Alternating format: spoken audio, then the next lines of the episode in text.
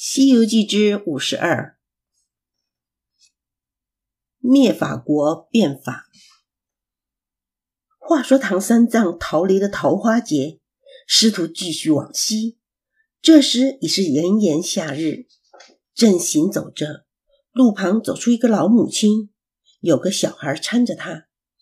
老母亲对师徒三藏高声叫着：“和尚，不要走了，往西去都是死路。”三藏走近前问老母亲说：“前面是灭法国，那国王前世结下冤仇，二年前许下个大愿，要杀一万个和尚，如今已杀了九千九百九十六个。”悟空火眼金睛，视出他是观音菩萨，急忙倒身下拜。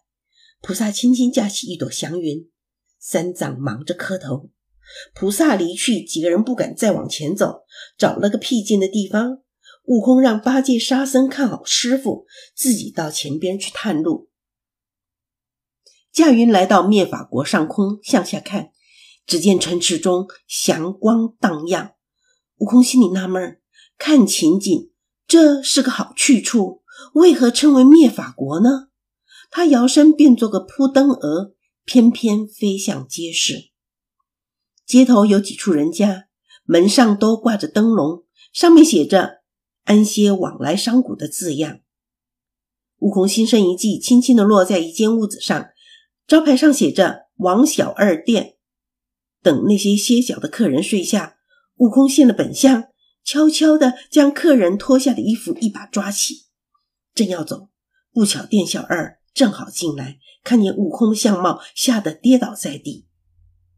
悟空边跑出门外边叫：“店小二，我是齐天大圣下凡，来借些衣服保护我师傅过程，用完了就还。”跑回师傅处，悟空教大家换上俗衣，说：“我们扮作俗人到城里借宿，天亮就上路。”几个人慌忙换上了衣服，扮作了马贩子，又改了称呼：三藏叫做唐大官，八戒叫做朱三官。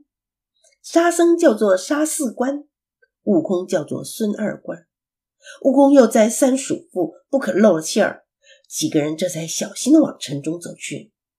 师徒顺利进了城，悟空将师傅引到王小二斜对面的一家客店。上了楼，有人点灯上来，悟空一口吹熄说：“不用灯。”一会儿，一个妇人走上来说：“各位客官，我这里叫做赵寡妇店，咱们先把房钱讲定，好算账。”讲定了价钱，吃了一顿丰盛的素菜饭。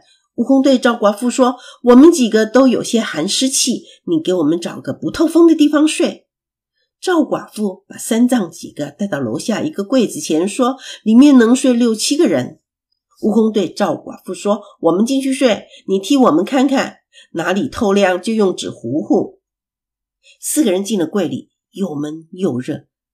挨到二更时分，大伙儿都睡着了。悟空故意把柜子掀开一条缝，自顾自地说：“昨天卖了三千两银子，今天又卖了两千两，这趟买卖赚了。”那店里跑堂的、挑水的、烧火的，都和强盗一伙。发现三藏几个行动怪异，早就打算趁夜里打劫。又听见悟空说的话，就溜出去约了一群强盗来打劫。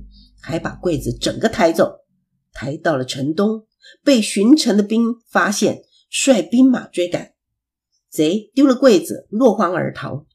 兵士把大柜抬到了总兵府，等天亮再启奏皇上。柜里的悟空把金箍棒变作了尖头的棒子，把柜子钻出一个小洞，摇身变做了蝼蚁，悄悄地爬了出去，再现出了原身，驾云直到了皇宫门外。悟空在空中使出了分身法，把左臂上的毫毛全都拔了下来，吹口仙气，喊一声“变”，那些毫毛都变成了猴头猴脑的小行者。再把右臂上的毫毛拔下来，变作了瞌睡虫，从空中撒入皇宫内院。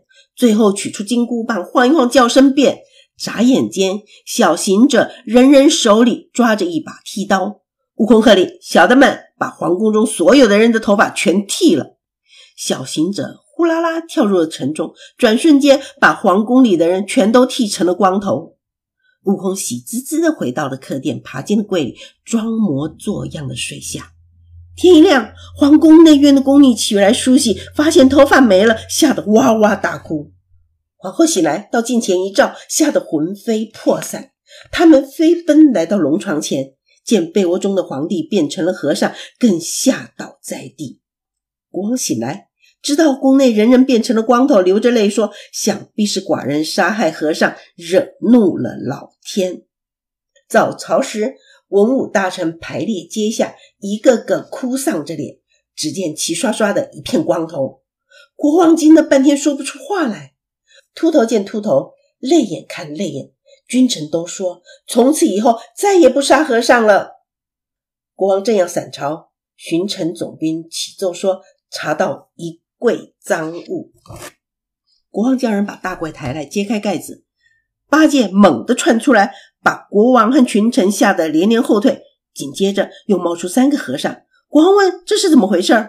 三藏说：“贫僧是大唐往西天取经的，因知陛下杀害和尚，只好在柜中藏身。”国王满脸羞惭，请求三藏收他为徒，愿将国中宝物献上。悟空说：“我们出家人不用什么财宝，你只需把官文换给我们，送我们出城就可以了。”国王连声答应，将官文换了，又请求三藏为灭法国改个国号。三藏说：“陛下，灭字不当，可改为清法国，定能风调雨顺。”国王很高兴，再三谢恩。三藏师徒上路，国王率众臣送出城外。等国王回去，三藏说：“悟空，这计策很好，大有功劳。”八戒说：“哥哥啊。”哪里找来这些高手剃头匠，连夜剃了这么多的头？悟空说明了经过，师徒都笑得合不拢嘴。师徒们说说笑笑，继续往西。忽然又看见一座高山挡在面前，三藏看了半晌，勒马说：“悟空，我见着山峰，怎么有些神思不安呢？”悟空笑说：“师傅，你放心，多念念多心经，定定神，跟着我老孙，保管没事儿。”